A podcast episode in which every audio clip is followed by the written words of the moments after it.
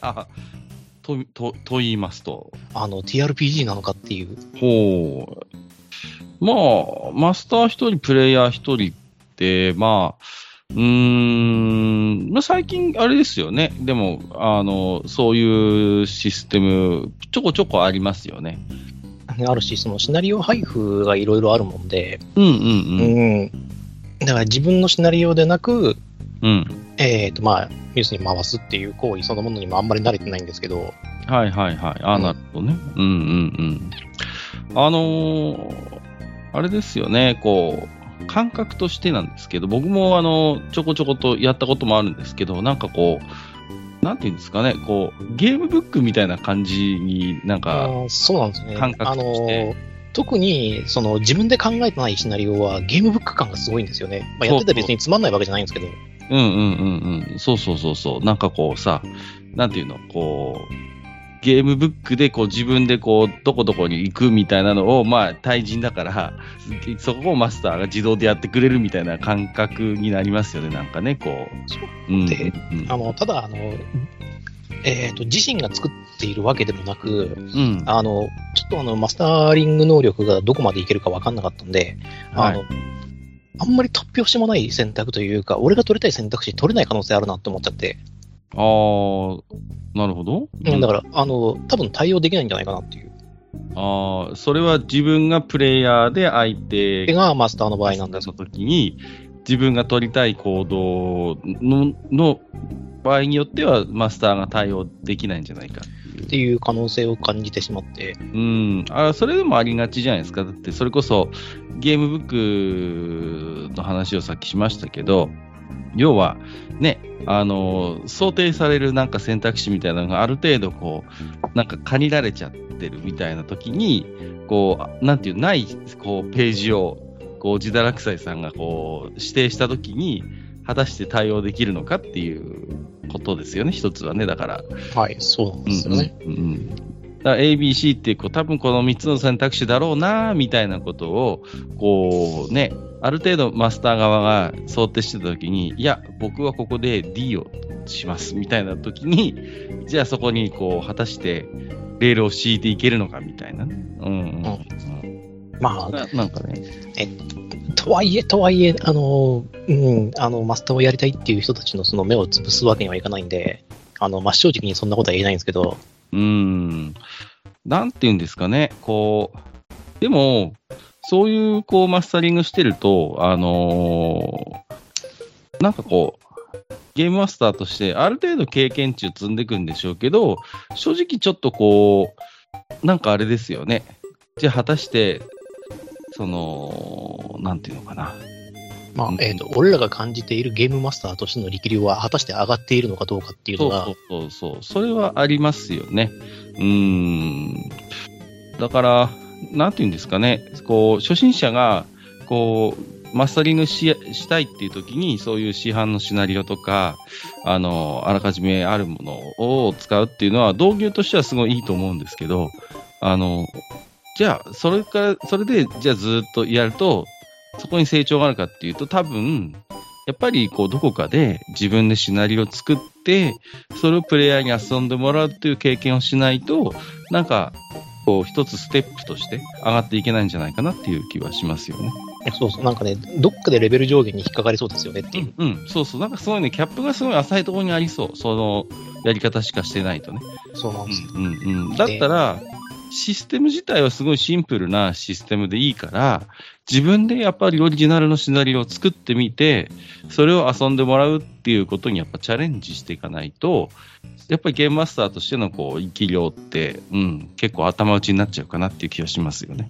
そうなんですよね。受け取ったシナリオも、まあ、あの、ものによっては、そういうふうに改変改変不可能みたいなことも書かれちゃってるやつがあるんで、いやそれはね、不可能だと思ってるから、俺は。もうそのセリフはもう完全に俺、もうやら、もう見も気もしないんですけど、その一文があった時点で。いや、それは、あの、ダメよ、それは。あの、どんなに、その、ね、なんていうのかな、この選択肢じゃないと、このシナリオ破綻しますみたいなことがあったとしても、それをこう、なんていうかな、マスタリングする側やプレイヤー、プレイする側に、それを無理強いしちゃいけないですよね。だったら、それって TRPG じゃなくていいじゃん。っていうことに。そうそうそう。あの、小説書いてろっていう。そうそう。俺がなんかあの TRPG の話題になるために口を酸っぱく言ったりししていってるあの銀融詩人の、まあ、極みみたいなゲームマスターなマスタリングになっちゃうんで、まあ、それは良くないなと。うん。まあ、良くないなっていうか、うん、いやそれでも作ったんだから、自分の作品いじられたくないっていう気持ちは分からなくもないけど、それはでも TRPG の本質が外れちゃってるよねってうんういう。ん。そうそうそう。だったら、何も、なんていうの、人が、ね、ゲームマスターをやる意味がどこまであるのだったら、あそうそう AI でもできんじゃんってことになるわけだからさ。だし、あの、それだったら公開しないでくれっていう。そうそうそうそう。だからやっぱりシナリオっていうのもさ、こう、ある、なんて完成して世に出した時点で、やっぱこう、作者の手は離れるものだと思うんですよ、それって。だから、まあその通り遊ぶのも、まあもちろん一つの方法ですけど、じゃあちょっとここの少しいじってみるとか、プレイヤーの選択肢によっては、そのシナリオを柔軟に変えていって、まあ、そう、当初想定していなかった結末に至るっていうのも、これもまた TRPG の醍醐味だからね。そう、醍醐味なんですけど、やっぱそこに至るには、やっぱ経験値絶対必要なんですよね。ああそうそうそうそう。だから、うまいこと、なんかこう、想定外の行動を取り始めた時でも、ちゃんとこう、そこに、こう、レールを敷けていける、こう、能力というか。帳帳尻合わせか、あの、あの、終着駅を変えちゃうっていう。うんうん。そうそうそうそう。それがさ、なんていうの？こう、それはちょっと想定してない、シナリオでフォローしないんで、それはできないですね、みたいなことを言ったら興ざめだし、あそれはやっぱり正直ゲームマスターとしての直れですから。なお礼ですよね。だから、あ、わかりましたって言って、じゃあ僕は、あの、あれですね、あの、ソフトボールでキャッチボールをゆっくりするという感じですね。も うもう全然、あの、ピッチャーとキャッチャーにはなれないですっていう。そうね。それは、うん、うん、うん。だから、ね。そういうものを、こう、うまく、あの、こなしていく、うん、うん。っていうのは、まあ、マスタリングの、やっぱり、一つ、大きな経験っていうか、うん。やっぱそういう経験していかないと、特に多人数プレイでゲームマスターするときなんていうのはさ、もう破綻するよね。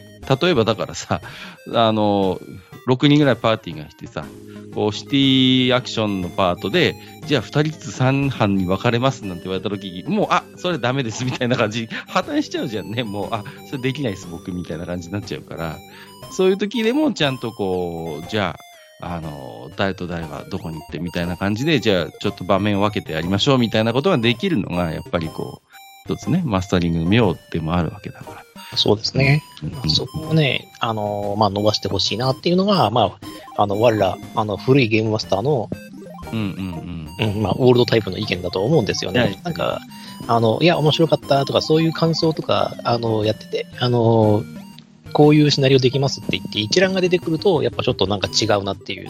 そうそうそうそう。うんうん、ああ、はいっていう感じ最近。のこう TRPG に言えるんですけど、やっぱすごいこう、なんていうの、それこそ、すごい凝った世界観とか、魅力的な世界観みたいなのを、こう、作ることにすごいこう、労力を割いてるんですね。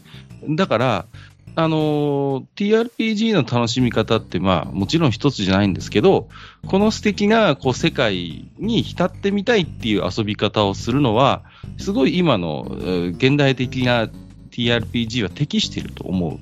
一方で、それってすごい実はある魅力を犠牲にしていて、それだけ元々のシステムが世界観を作り込めば作り込むほど、逆にプレイヤー、えっ、と、ゲームマスターの裁量的なものってもう狭まってくんですよね、逆に。うんだから、ある程度の世界観をざっくり用意はしてるけれども、細かい部分は、まあ、あのそれこそゲームマスターにお任せしますよぐらいの、まあ、一昔前の、あのシステムの方が、まあ、逆に、あの自由度が高いというか、うんプレイヤーにしてもマスターにしても遊びやすいっていうこともあると思います。うんはいなんか今こうやってやっぱ話してると自分の意見がまとまってきてて、うんうん。あの、俺がなんでそれがなんか、あの、不信感、不信感ではなく、なんかいい気持ちを抱けないのかなと思ったんですけど、その理由が分かりました。はい。あのですね、ゴールデンルールが適用しづらいんですよ。ああ、はいはいはいはい。なるほどね。うんだってゲームマスターの上にシナリオがあっちゃうんで、そうね、シナリオマスタープレイヤーみたいなさ、なっちゃってるから、うんうんうんうんうん。そうそうそう。だからね、確かに今の現代 TRPG って、すごいこう凝ったあ世界観のあのゲームがいっぱいあって、魅力的でね、いいんだけど、そこに逆にこう、自分なりの色をつけていくことがすごい難しいのよね。凝ったシステムっていうか、凝った世界観であればあるほどね。うんうんうん。だから、あその素敵な世界でキャラクターになりきって遊ぶっていう遊び方は多分今の TRPG はすごいやりやすいと思う。ただ逆に、あのー、すごい裁量がやっぱりこうないというか、うんうんうん。だから、ね、わ、わかりやすい例するも、ガープスベーシックなんていうのはさ、まあ本当に、なんていうの、こう、行動の、ね、えー、判定の仕方ぐらいしか決まってなくて、あのガープスベーシック自体にはこうさ、世界そ、世界観みたいなのはないわけじゃん。まあもちろんシステムとしての世界観はあるけど。はいはい。うんうんうん。だからそこに、まあ、いろいろこう、ね、自分の表現したい世界みたいなものを、まあ、マスターによっては一から作って、じゃあこの世界観をガープスのルールで遊ぶみたいなさ、うん、遊び方ができたんだけど、今そういう汎用システムみたいなものって、あんまりないかなという気はします。うんうんうん。あの、あれかな？あの、冒険企画局のあのロールロールだったかな？なんかの汎用システムみたいなのあるんだけど、うんうん。それにしたって、それ単体では存在しなくて、やっぱりそこにいろんなこう、ね、システムが、あの、世界観が乗っかってできているので、うんうん。だからね、あの、今の、うん、そういう TRPG のマスタリングって、うん、あまあ、そういう意味で言うと、なんか、ちょっとマスターとしての経験を積むのは、あの、あの頃のオールドタイプの TRPG と、ちょっとベクトルが違うと思いますね。うん。そうですね。まあ、あれですよね、台本歩きのバラエティバラエティ番組の MC と、うんうん、あの、討論会での MC の違いぐらい違いますよね。うんうんうん。それはあると思います。完全に場を制さなきゃいけないんで、MC が。討論会の場合は。うん、何があろうとも、その場で裁定してやらなきゃなんないから、もうこれ以上喋んなって言ったらもう喋らせないしっていう。そうね。なこともしなくちゃならないんで、うん、なんかそれが、あの、例えばその、当あのバラ台本ありきのあのバラエティでの MC ができたとしても、あの、討論会でできるかって言われると、そこの経験が必ずしも生きるわけではなく、新しい経験を生やさなきゃならないので、そうだね。うん、難しいなっていうふうに思うんですよね。だからね、あの、感想とかそのあれを見るたびに思うんですよね。なんか、あの、もっと面白いシナリオ増えてくれっていうふうに言ってるんですけど、うんうん。うん、いや、作るんだよっていう話。そうそうそう。だから、ななんていうのかな、そこのゲームマスターの楽しみの大きな一つ柱だと思うのよ。自分でこうシナリオを作って遊遊んでもらうっていうのそういうのをやっぱり繰り返すことで反省もあるわけじゃん。ここをもっとこういうふうにすればよかったとか、ここの説明はちょっと分かりにくかったなとか、プレイヤーに混乱させちゃったなっていうね。で、それでまた新しい、その反省の上に新しいシナリオを作ったりして、まあ、あの、遊ぶわけじゃないですか。で、それってやっぱゲームマスターやる側の大きな楽しみの一つだと思うんですよ。だから、市販シナリオとか規制シナリオをマスタリングすることを否定はしないけれども、うん、慣れてきたらやっぱり、どこかの段階でゲームマスターは自作シナリオ、できれば、キャンペーンとして、あの、5回なり6回の一つのまとまりの、こう、シナリオ、キャンペーンシナリオみたいなものに、ぜひチャレンジしてほしいと思うんですよね。そうですね。まあ、起承転結で3回かな。まあ、最初はそうですね。それぐらいでもいいかもしれない。うん、で、あのー、それを、やっぱりこう、経験しないで何がゲームマスターかっていう思いは正直僕もあるわけですよ。はいはい、そうなんですよ。うんうんうんうん。それこそが醍醐味であると。醍醐、大きな醍醐味だと思うんですね。うん。それを、その経験って実は、あの、なんていうのかな。そのシステムを離れても、使えるノウハウじゃないですか。あノウハウはいっぱいありますね。そうそう。だから、例えばこう、まあ、ソードワールドで、そういう自作のシナリオを遊んでもらった時の経験って、決してソードワールドだけで完結するものじゃなくて、じゃあ、次クトゥルフやろうかって時にも、どこか応用できる部分って必ずあると思うんですよ。そういう、自作の連作シナリオ遊んでもらったっていう経験はね。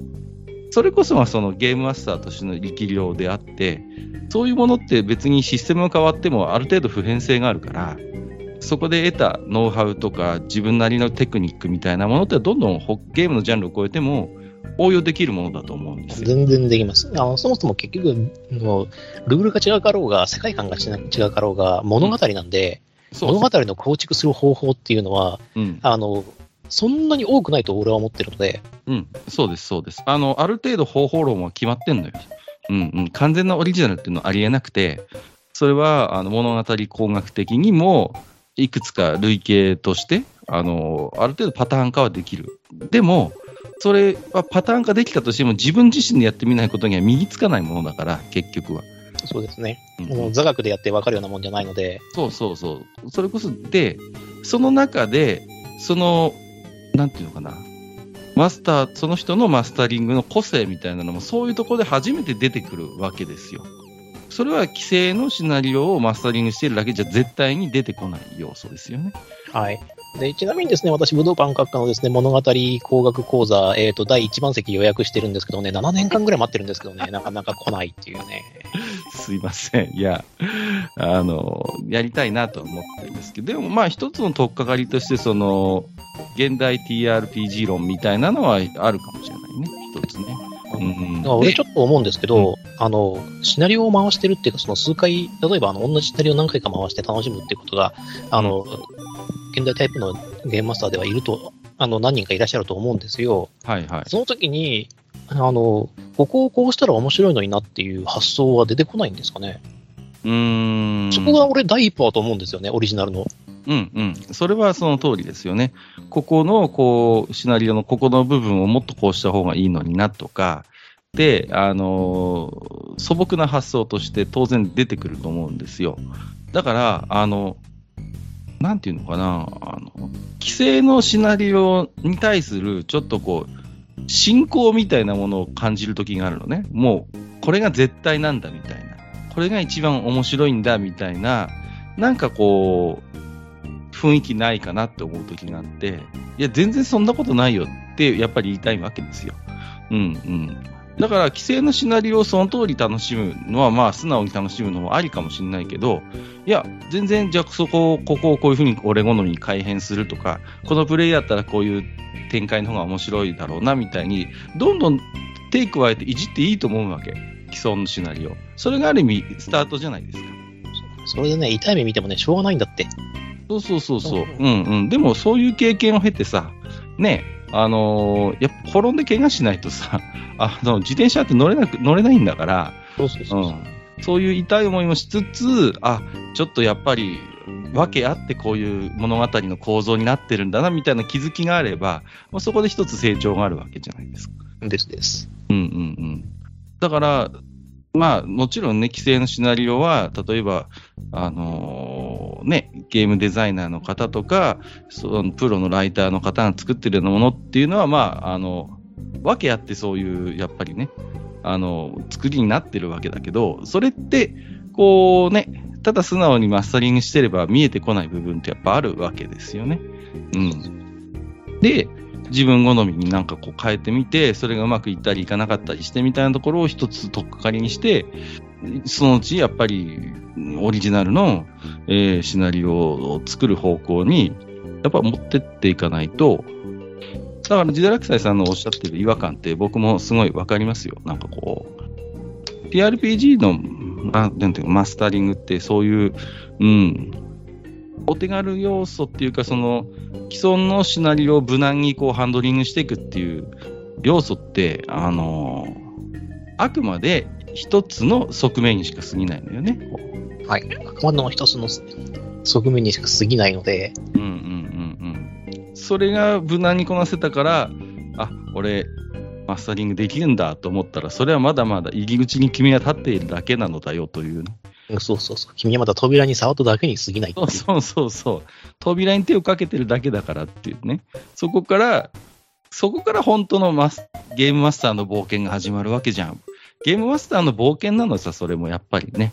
うん、だから、そういう TRPG というものを知って、実際に遊んでみて、で、その、規制のシナリオを、えー使って、えーマスタリングをしたっていうところで、やっと扉に手がかかったぐらいのもんであって、そこから勇気を出して、自分のシナリオを作って遊んでもらうっていう、その扉をやっぱ開けないと、その先の世界は見えてこないですよね。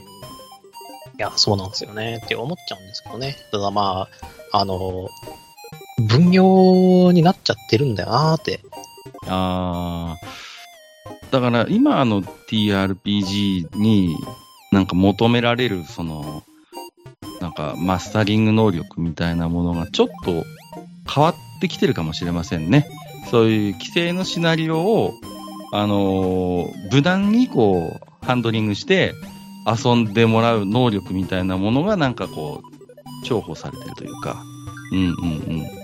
なんか、すごいこの前、なんかコメントかなんか見見たんだけど、なんか、あのーオリジナルのシナリオね、ゲームマスターがオリジナルのシナリオを使って遊んでたら、それはゲームマスターが、あの、いくよいかようにも、こう、都合よく解釈できるんだから、それってずるいじゃんみたいなこと言ってる人がいて、おいおい、マジかよと思ったわけですよ。既存のシナリオだと、その辺が公平性が担保されてるからいいけど、1から10までゲームマスターが作った世界だったら、その辺、こう、全部、ゲームマスターのやりたい放題できんじゃん。それってずるいじゃん、みたいな。あ、そういう感覚のプレイヤーいるんだと思って、びっくりしたわけですよ。まあ、新人類的なあれですね。うん。悩みだとは思いますけども、あれはま地下の中にはない。あ、我々の価値観にはないですね。うんうんうんまあね、他のとこ聞いたところによると、あの、まあ、今度、あの、オリジあの、今度、まあ、シナリオこうなりますっていう風になって、うんうんうんうん。はいっていう風に言って、どんな名前ですかって言ったら、完全オリジナルですっていううん。話になった時に、あの、え、じゃあそれじゃシナリオ見れないじゃないですかっていう。いやいやいやいや。えあなたは何かほこれから本を読むときに、こう、その内容をあらかじめ知ってから読まないと安心できないんですかっていうことですよね。うん。あの、劇団員か何かですかっていう話になって。いやいやいやいや、本当にね。それって二重の意味で冒険を拒否してるわけですよ。はい、そうですね。うん、そうそうそう。さどうなるかもわからない、先の見えないシナリオを遊ぶこと自体が一つの、まず冒険であるわけだから、その冒険をもう放棄してしまってるっていうことですよね。うん。それって、やっぱり TRPG の楽しみ方としては、やっぱり王道ではないですよ。うんうんうん。だから、あの、今日は〇〇のシナリオで遊びますみたいに宣言してややると、なんかある種の安心感はあるのかもしれないけど、いや、それってでも、すごいこう、もったいないというか、うん。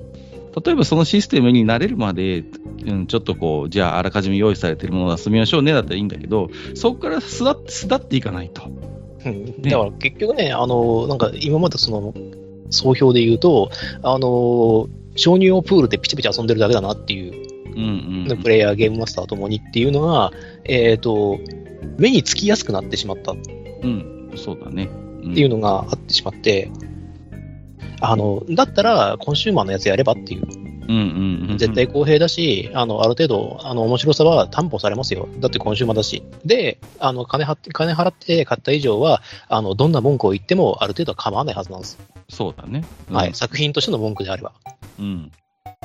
それが、ねそれに対して正当な対価を支払って、ええね、手に入れたものであるならば、だからこれつまんねえって言ったら、それはそれでしょうがないんです。しょうがない、うん、それは、うん、どうぞご勝手にって感じなんですけどそうどうぞ、。そうそうどうぞっていう感じになっちゃうんですけど。いうんうんうんやなんかね、そうなんかその辺をもって TRPG っていうふうに言われると、この広がり方果たして正しいのかっていう、そうなんだよね。うん、疑問をね、抱いてしまって、いやいや、わかりますよ。うん。まあ、その辺がありましてですね、えーこの不祥事堕落ですね、えーと、まあ、一肌脱いでやろうと。ほう。いうわけで、えーとですね、まあ今ちょっとですね、あのーその界隈でですけども、うんあのーネットフリックスオリジナルアニメーションの、えーと、サイバーパンク、エッジランナーズがですね、あ、はいはいはい。流行っておりましてですね、はいはいはい。はい。でですね、あれはもともとサイバーパンク2020っていうやつが原点で、うんうんうん。結構歴史があるんだよね。歴史があるやつです。で私は、えーと、その時のルールブック持ってます。一回もやったことないけど。あるあるですね。はいはいはい。はい、あるあるなんですけれど。で、えっ、と、それで、あの、今、実はあの、ネット版で、あの、サイバーパンク、えっ、と、レッドっていうのが最新版うんで出てるんですね。サイバーパンク、えー、2070、72かな？っていうふうな時代が進んだやつのルールがもう発売されていて、確かもう和訳もされてるのかな？があるんですけれども、それの、えっ、と、イージーモード、簡易版っていうのが実はネット公開されていて、ほえーまあ、それやろうとう。うんうんうんうん。なるほということで、あの、ゲームマスターやります。ど。おお。いいじゃないですか。はい。サイバーパンク。エッジランナーズ、面白いよね。うんミランダーズは、あの、とても、とても良いアニメです。あいいよね。こう、と非常にこう、トリガー成分もりもりの、いや、あの、だから題材見たときにトリガーと相性すげえいいじゃんって思って、そうなんだよね。いや、バッチリなのよ。あのーだから、なんていうのかな、すごい現代的な TRPG だと思う。だからさ、今日も繰り返し言ってるけど、あらかじめすごいこう魅力的な世界が、しかも潤沢な情報として、アニメーションがもうある。あの世界で遊ぶっていうことで、もう導入はバッチリなんだよね。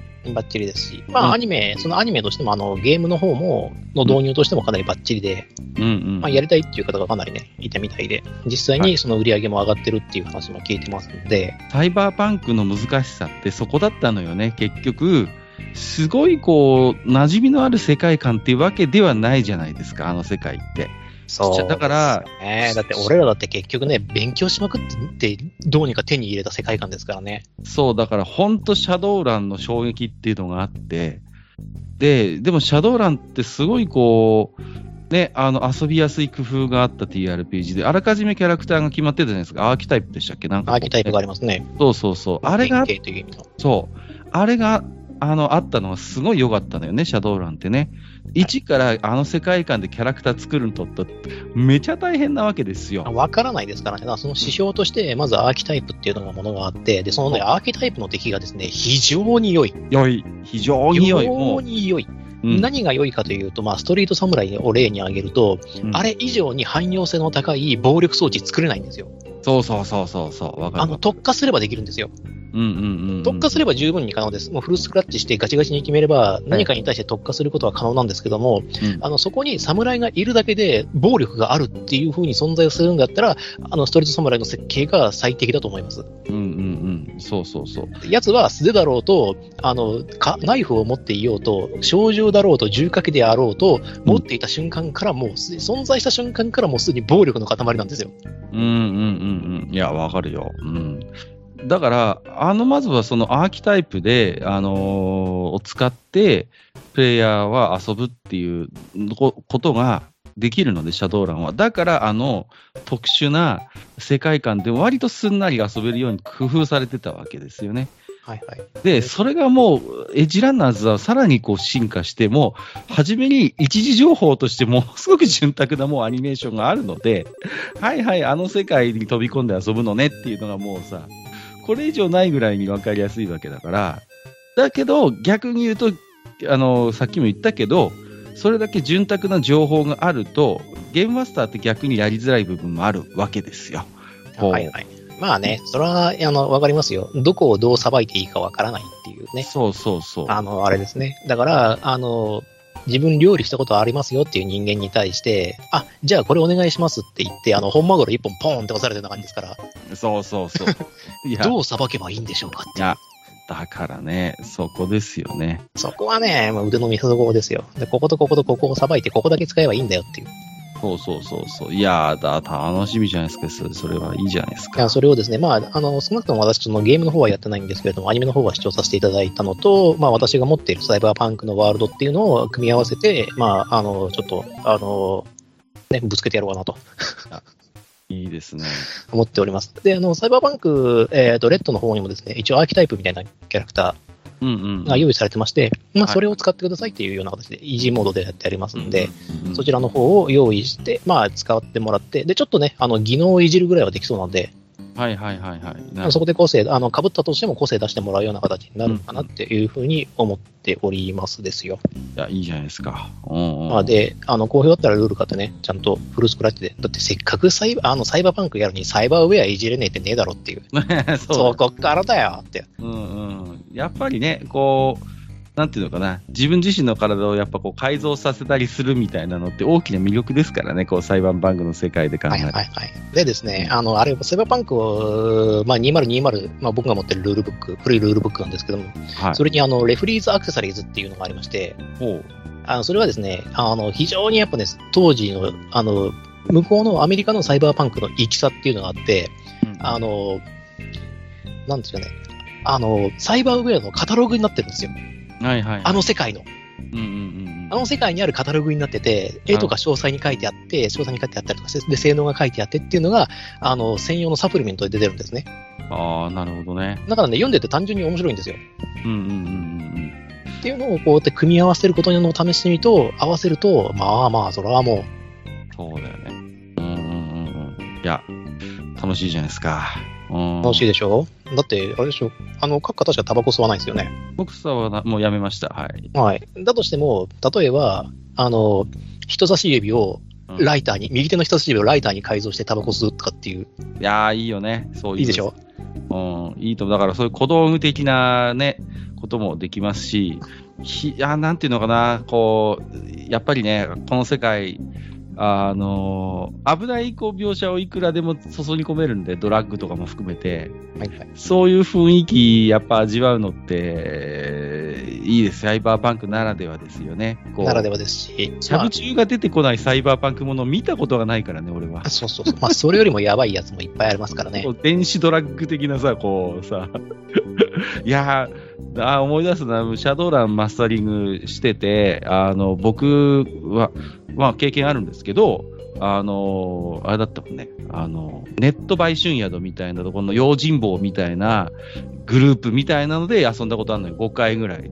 はいはいはい。で、完全に非合法な、あの、電子ドラッグとか、そういう電子セックスができる、そういう売春宿の、に雇われている傭兵みたいなパーティーを 用意して、そうそうそう。で、あの、それこそ、あの、ヤクザみたいな奴らが、いあの、リアルにもネットにもやいっぱいやってくるんで、そいつらをなんとかしてくれみたいなのを、ずいぶん昔に遊んだ記憶がありますけど、そういうこう、割とエッジの効いた設定みたいなのも、サイバーパンクだと割とすんなり受け入れられるっていうね。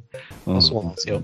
で、先ほど例に出した、あの、右手の人差し指をライターにするって、あの、実際にはそのアクセサリーウェアっていう部類なんですね。はいはい実際にはその大して役に立ちませんよみたいな部類なんですけども、うん実は使い方次第で、そうだよね。はい。そうそうそうそう。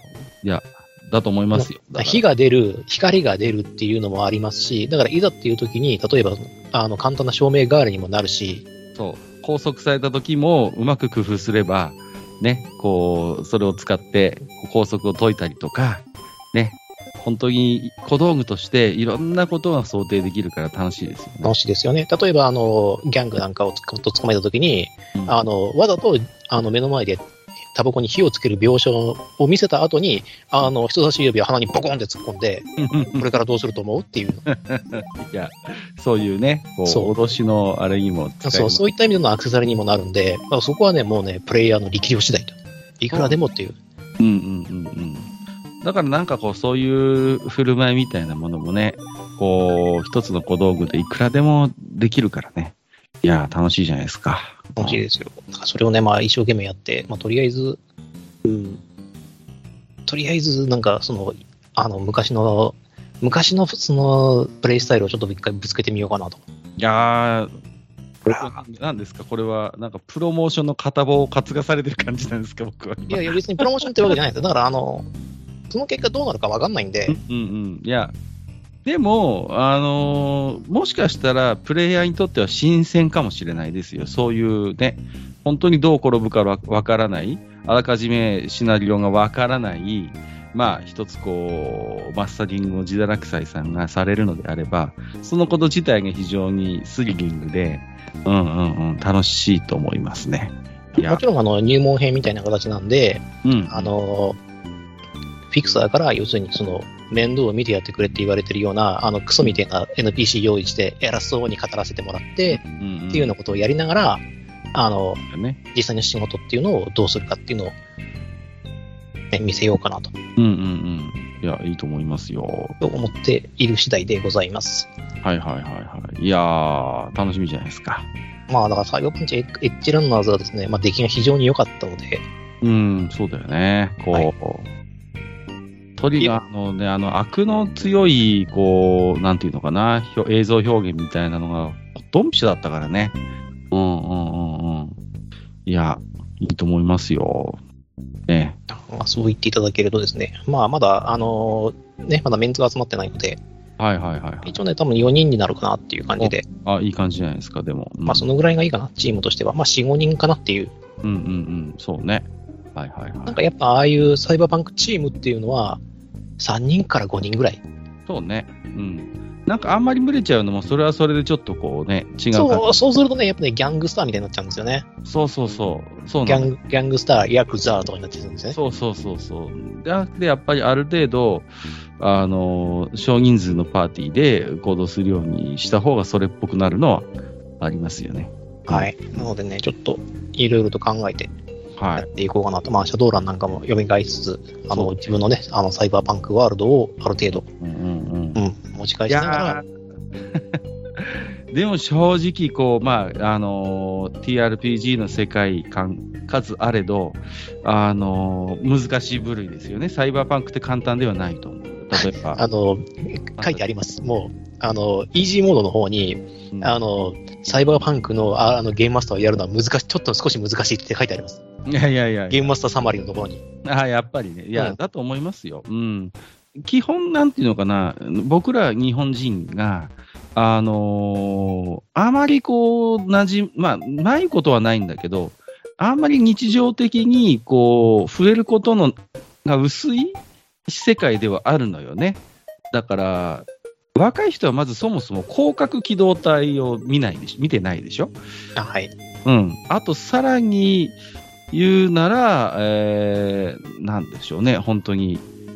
まあ、うーん、ちょっとパトレイバーは違うしね。パトレーバーはちょっとと違いますね。違うよね。その辺が、あの、どう、えーと、だから、サイバーパンクっていうものを、あの、どういう形式でシナリオを作ればいいかっていうのを、ちょっと伝えるときにどう考えればいいかなと思ったんですけど、いや。あのね、必殺仕事人か、うんあの、バイアンみたいな感じ。それをサイバーパンクにしましょうっていう。そうだよね。はい、うんあれもききっちりそのあれですから。依頼人、えっ、とフィ、フィクサー、仕掛け人っているんで、そうだよねうん。確かにね。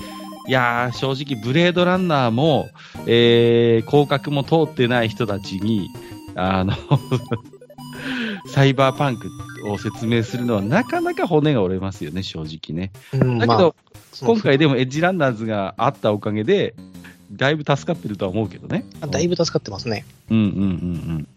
だって僕らの中でやっぱり、ブレードランナーであり、広角だからさ。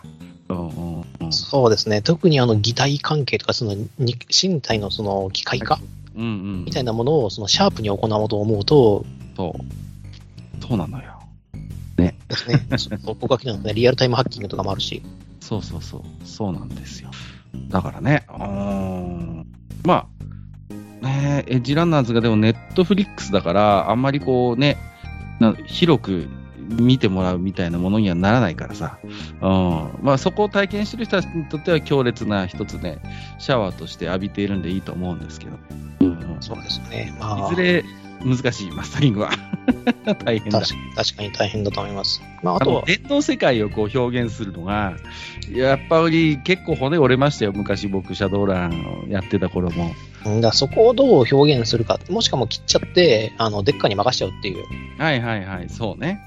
うんうんうん。だから、その、あの辺のそう、そう、こう、複雑なシステム的な話って、まあまあ、そこはうまいことね、こう、世界観の力を借りつつ、はしょらせてもらってっていうことだよね。で、あの、キャラクターがデッキング能力を持ってるんだったら、やらせてあげて、ある程度簡略化して、そうだね。あの、うんできるできないだけは、こう、はっきりとうん、そうそうそうやっておけば、あの、まあ、公式リプレイみたいに、あの、D ヘッドみたいなキャラクターって動かしづらいんですよね。そうなのよ。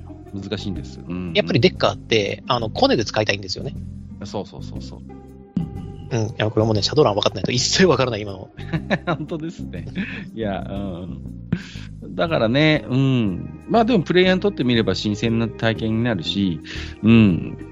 やっぱりこう、すごいね、魅力的な世界ではあるので、そうそうそう。で、サイバーパンクの世界でしか表現できないキャラクターっているからね、やっぱりね。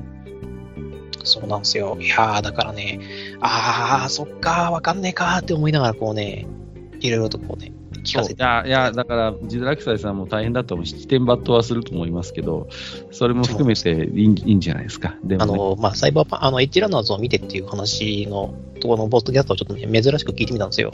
うんうんうんうんあの、聞いてみたんですけど、うん。はい。あの、フルボーグがなんで強いかわからないっていうふうに、うーん、そうかーって思ってしまって、ううーん、そうね。ーん、そうかーって、俺たちはフルボーグって言われたら裸足で逃げ出すんだけどねっていう。そうそうそうそう。あ、これやべえっていうことになるんだけどね。あの、ひ一つサイバーバンク世界の、あの、立ち振る舞いの難しさっていうのは、まあ、総じて、あの、プレイヤーたちは、あの、善でも悪でもない存在になりますよね。こう、はい言うなら半善半悪というか、うん。目的を達成するためには、まあ、あの世界であれば、あの、犯罪的行為も普通に行われるし、うん。プレイヤーたちも、あのーなんていうのかな、正義感とか、あるいは己の信条みたいなものはもちろんあるんだけど、それを達成するために、まあ、要は非合法活動にも手を染めるのは逆に普通じゃないですか、あの世界。うん。だから、そこをどう考えるかだよね。あの、法律とは何だい？倫理観とは何だい？っていう世界なので、そうそうそう。それは結局あの、あの、さ登場人物全部が違う定規を持っているんで、うんうんそこをちょっと分かってもらいたいなっていうのがうん。うん。ありますよね。だって、シャドーランだって、礼儀作法ストリートと、あの、上流階級ありましたからね。あそうそうそうそう、うん分かれてるからね、やっぱりその階級によっての、そのやっぱ立ち振る舞いっていうのが、やっぱ常にあるわけですから、そうそう。あとは、なんか、礼儀作法トライブスマンとか。うんうんうん、そうね。だから、あのーかな、なんていうかな、ファンタジーにありがちな、えー正義のヒーローみたいなものは基本的に存在しない世界で、あのお互いに非合法的な活動に手を染めながら、その中で目的を達成していくっていうのが、まあ、自然な流れになるでしょうから、そこをどう、あれですかね、こう、割り切ってやってもらうかって感じだよね、そこ。そうなんですよね。うんそこを、まあ、ちょっと分かってもらうために、まあ、なんですかね、多少ハードなシナリオでも用意しましょうかね。いや、いや、いいと思いますよ。だから、ね、もう、基本、やっぱでもハード系のシナリオにはなると思いますよ。あの、僕も、ずいぶんやりましたもん、こう、ね、何回かにわたって登場させた NPC を、ちゃんとこう、殺してあげたりとかさ、そうそうそうそう。うんうん。だから、ね、塩梅が難しいんですけど、やっぱね、うん、そう、あの、死と狂気の狭間にあるので、あの世界はやっぱり、うんうんうんそこに魅力をこう出していきたいなっていうのはありますね。そうなんだよね。だから主人公サイドにも、まあ、ドラッグ中毒のやつが普通にいたりとか、全然ありだし、そうそうそう。別にペナルティないですからね。でもそう何もないしね。そう逆にもうシステムとしてそういうネットのハッキングみたいなことが普通にできちゃうわけだから、そうそうそう。で、そんなハッキングは良くないことですなんて言ってたら、もうそもそも成立しないからね、あの世界はね。うんうんハッキングされてしての世界でやってるわけだから、そういう、こう、電脳世界上のバトルみたいなものが起こるわけでね。そこをね、あのうまく、その、エッジランナーズ見てない方もどうやらいらっしゃるようなので、おそこをね、あーどう表現してやろうかなと。あなたのサイバーパンクはどこからって聞きたくなりますよね。あまあ、とりあえずやりたいみたいな感じだって。ああ、いやいいですね。あ、そうっすか。じゃあ、まあ私の世界観でよければ。いやいや、いいと思いますよ。俺はもうもちろん、いいじゃないですか。いや、サイバーパンク的な世界の立ち振る舞いが、多分最初は苦労すると思いますけどね、その方はね。でも、あの、だんだんもし、あの、慣れてきたら、それっぽい振る舞いができるようになってくると思いますし、いや、いいじゃないですか。本当にこう、あの、なんていうのかな。うん、僕が昔シャドーランやった時は、あの、あれですよね。あの、だから、電子上の、こう、バーチャルの世界に、こう、愛人がいるプレイヤーキャラクターとかいましたからね、こうね。そうそうそうそう。もう。で、そんな話をしてたらさ、ブレードランナーのリメイクの映画、ブレードランナー2049見てたらさ、まさにそんな感じのキャラクターが出てきてさ、お俺が昔やったシナリオのやつじゃんとか 思いましたけどね、そういう電脳上にこう恋人がいてみたいな。そうそうそうそう。うん、それが癒しになってるみたいな。うんうん。ね。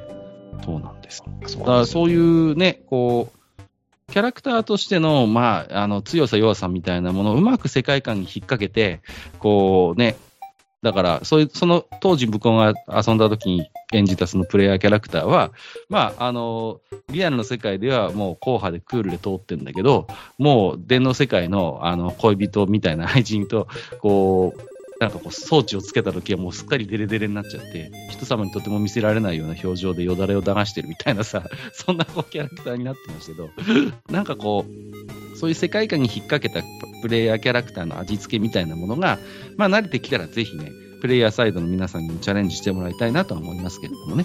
そうですね。そこはね、まあ、まずは世界観をね、叩き込むところからそうだね。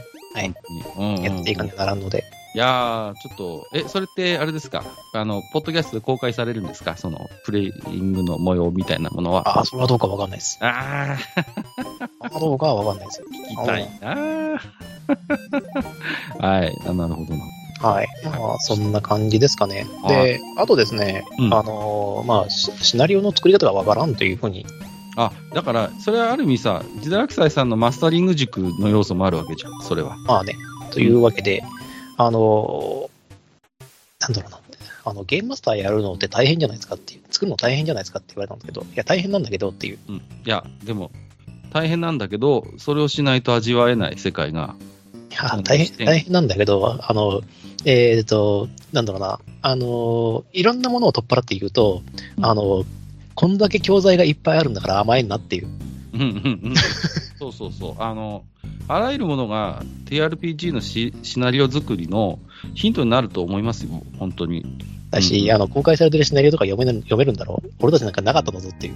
本当だよね。うん、それは好きなものから俺たちが結局分解して、こう作ってるのかっていうのを、そうそうそう。あの、すっごい低効率で、うんあの、学んでいったことなんで、そうだよね。そう。だって昔のそういうさ、TRPG の世界って結局そういうものでできてるわけじゃん。ロードストー戦記だってもともとは D&D かなんかのシナリオでしょ？確か。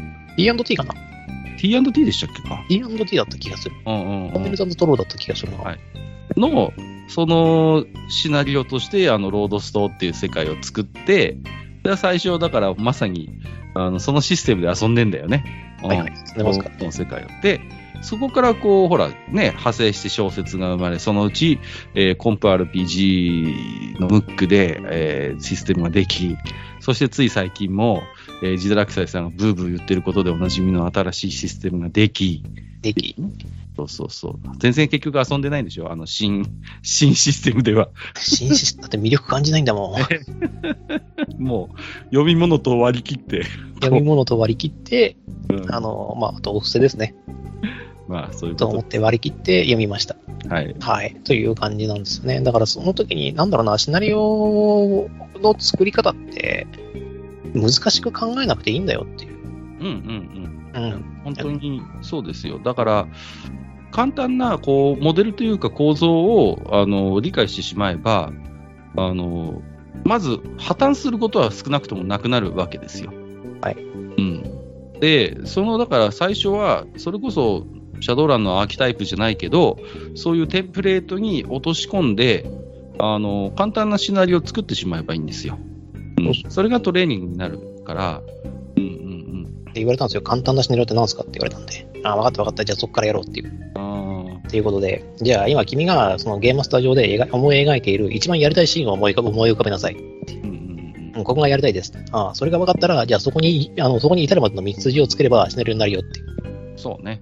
はいそれが入り口か、あの、最終戦かは分かんないけど、そのやりたいシーンを繋いでいきゃいいっていう。うんうんうん。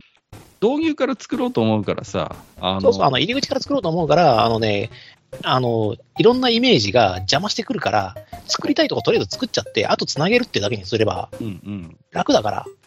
そうなんだよね。だから、最初から作んなきゃいけないっていう法律は何もないわけだから、自分が表現したいシーンをまず本当に想定してもらって、そこにこうつなげるための、まず、まずは順列つなぎでいいと思うのよ。初めはシナリオにひねりなんか加えなくていいから、じゃあ自然にそのシーンになるための、じゃあ場面を、じゃあ3つ用意しようかっていう感じで、こうね、根底を切る感覚で、あの、作ってもらえばいいんです。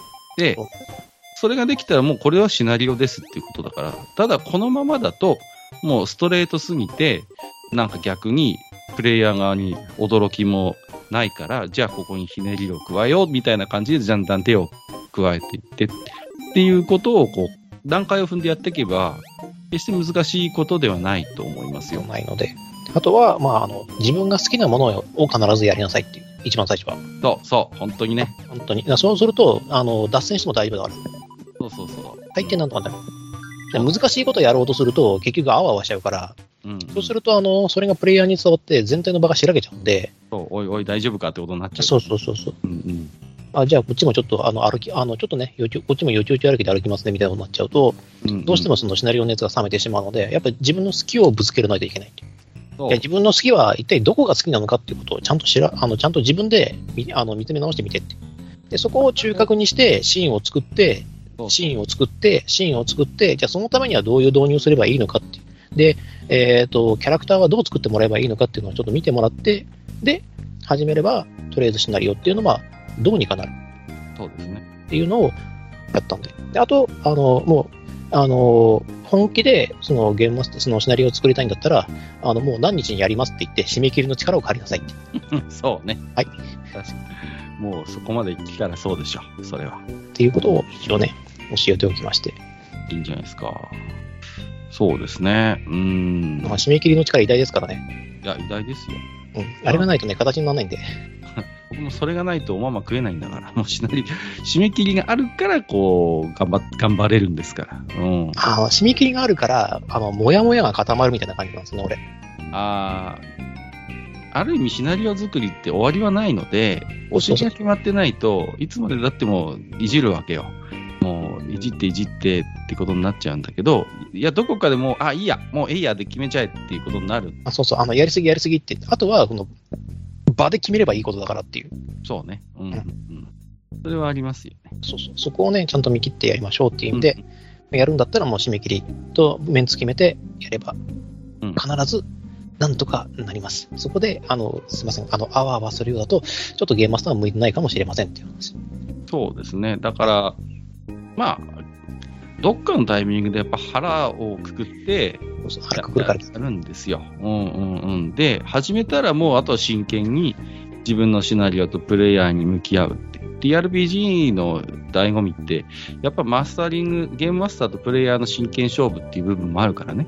うんうんうん。だからもういざ走り始めたらもう真剣に。えー勝ち勝ち負けじゃなくて、どちらがより楽しめるかっていう。そうそう。なんかその勝負をしてるっていう側面もあるからね。うん。勝ち負けじゃないけどね。全体全体的なその勝負じゃないから、1位、2位があるわけじゃなくて、でもね、やっぱりこう、勝ち負けがあるわけじゃないんだけど、やっぱ真剣にプレイヤーに向き合わないと、そのシナリオに真剣味が出ないからね。そうそうそう。で一番しらけるのは、その自分の自作のシナリオを自信なさそうにマスタリングされることほどしらけることはないからね。うん、たまにいるんですよね。いや、ちょっと今日僕作ってきたんですけど、これちょっとね、面白くないかもしれないとか、最初に言い訳みたいなこと言う人たまにいるんだけど、おいおいって思いますよね。そこは、そこは俺の考えたこの面白いシナリオをぜひ楽しんでくださいって嘘でも言いなよっていうね。あの嘘でも今にはならんっていう時があるんですけど、まあそれもね、あの、まあわからんでもないっすよ。うんうん。あの、だって何言われるかわかんないんだもん。そうそうそう。だけど、ね、やっぱりね、それはあの我々が自分の作品作って金もらってるから言えるんですよ。はいはい。そういう経験してるから。うんうんうん。そうねだっ。てまあそこに関してはもう何言われてもしょうがねえじゃん。そう、そうなの。もう、うん。だから、ね、さっきも言いましたけど、ある意味そうやって実際のセッションにかけた段階で、まあ、ある意味、こう自分の手を離れてるわけだから、もう共有されるものになったわけだから、そのシナリオは。うんだから、あの、できるだけ自信を持ってうん、そうやっ。てみてくださいっていうのはありますけど、まあ実際にね、あの、閣下が出会ったような、その、あの、マスターだったら、あ、じゃあ僕が全部食べて美味しくしますねっていう、面 白くしますねっていう。だから、あの、ベテランのプレイヤーがいると、結構助かるのよね、マスターする側にとってもさ。その代わり全部食いますけどね、俺。まあね、なんな何もさせずに食いますけどね、俺。皿まで食うタイプだから。皿まで食いますよ、そうなったら。バリバリバリねそうそう。で、俺が面白くするからっていう。うんうんうんいや、でも、プレイヤーサイドに自堕落さんいると、すごいそういう意味では楽だし。うんうんうん。いや、あの、いいと思いますよ。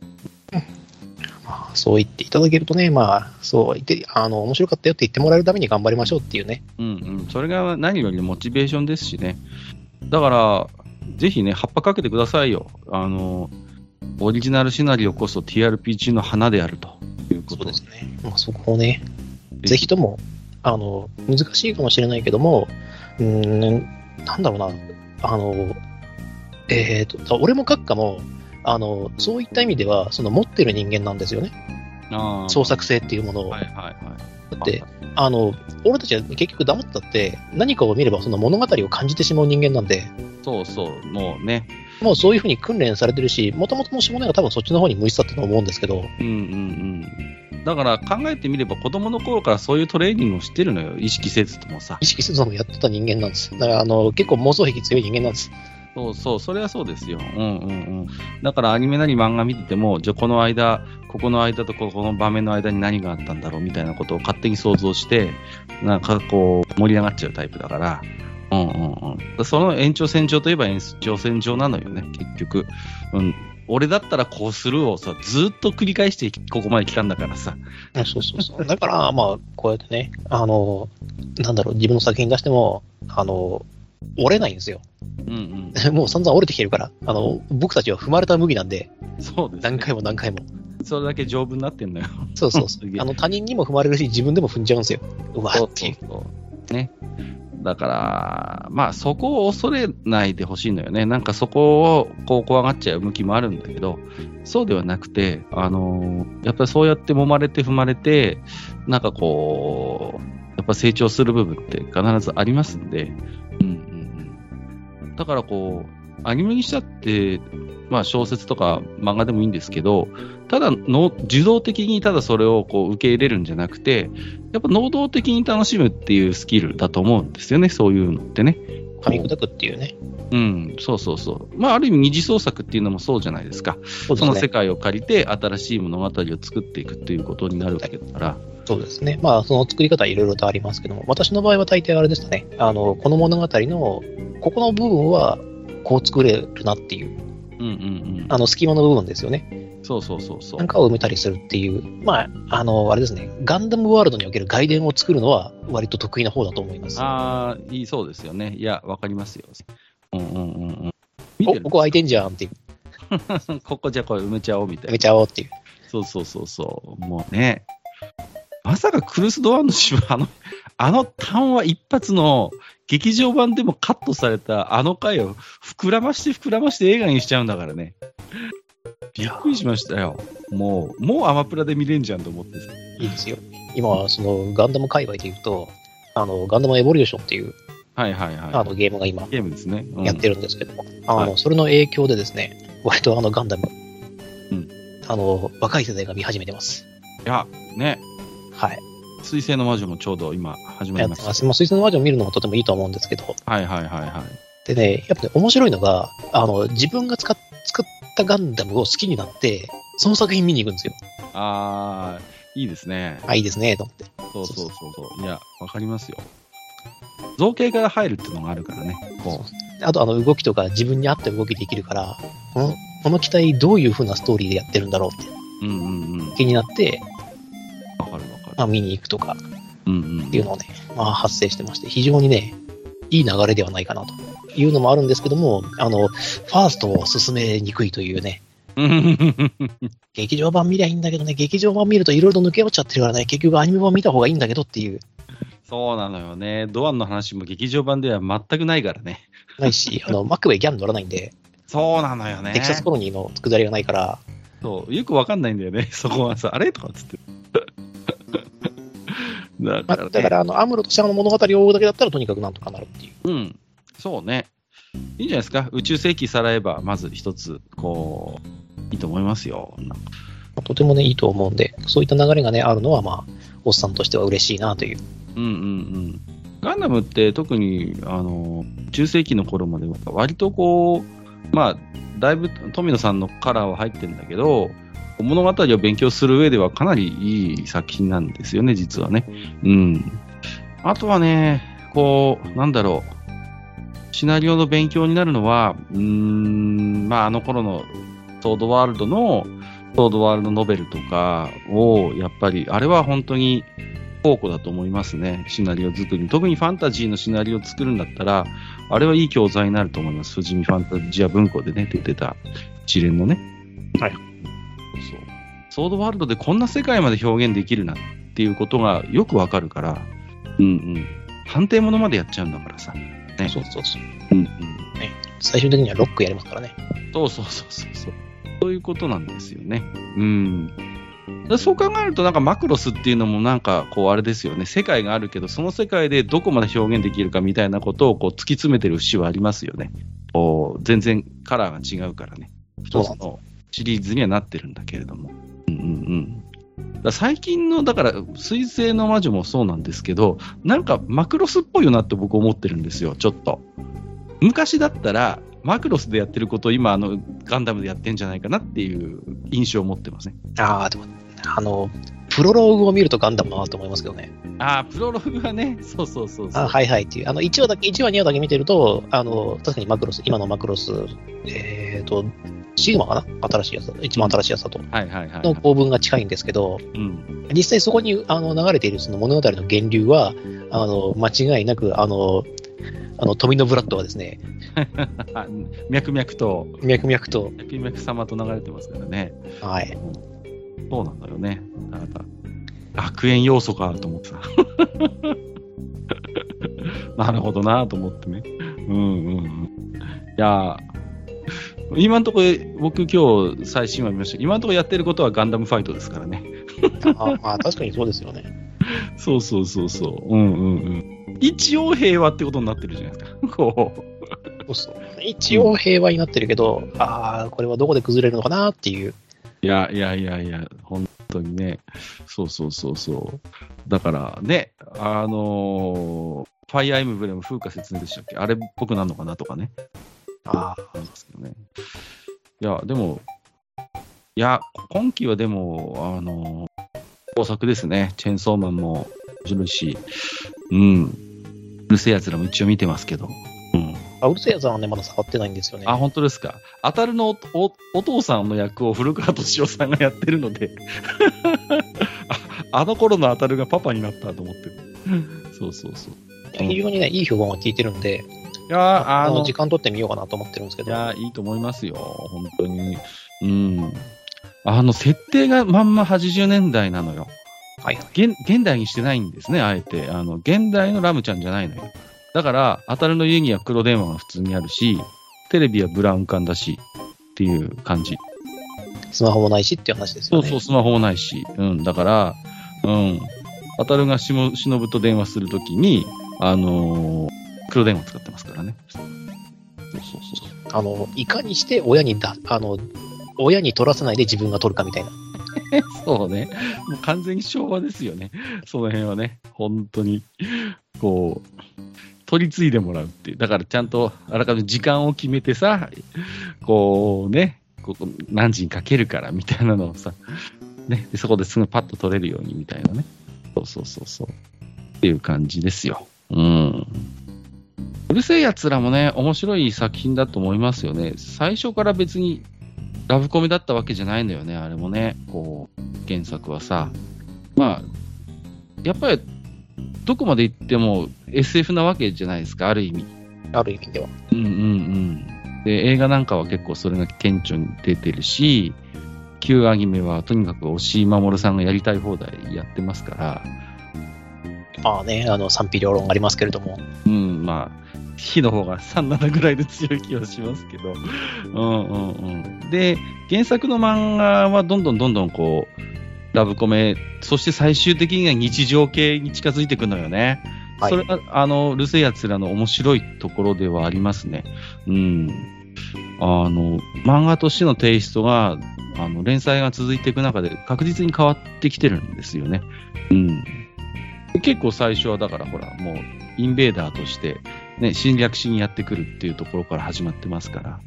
で、まあ、それがラブコメになって、で、さらに、こう、日常系になっていくっていう。だから、なんかある意味、こう、ルミコ作品の本当に原点というか、最特にあの、うるせえ奴らの本当に最高期の、あの、なんとも言えない、こう、なんか日常が永遠に続いていくような頃のうるせえ奴らってすげえ僕は一番あの頃が好きで、こう、ただただ続いてるのよ。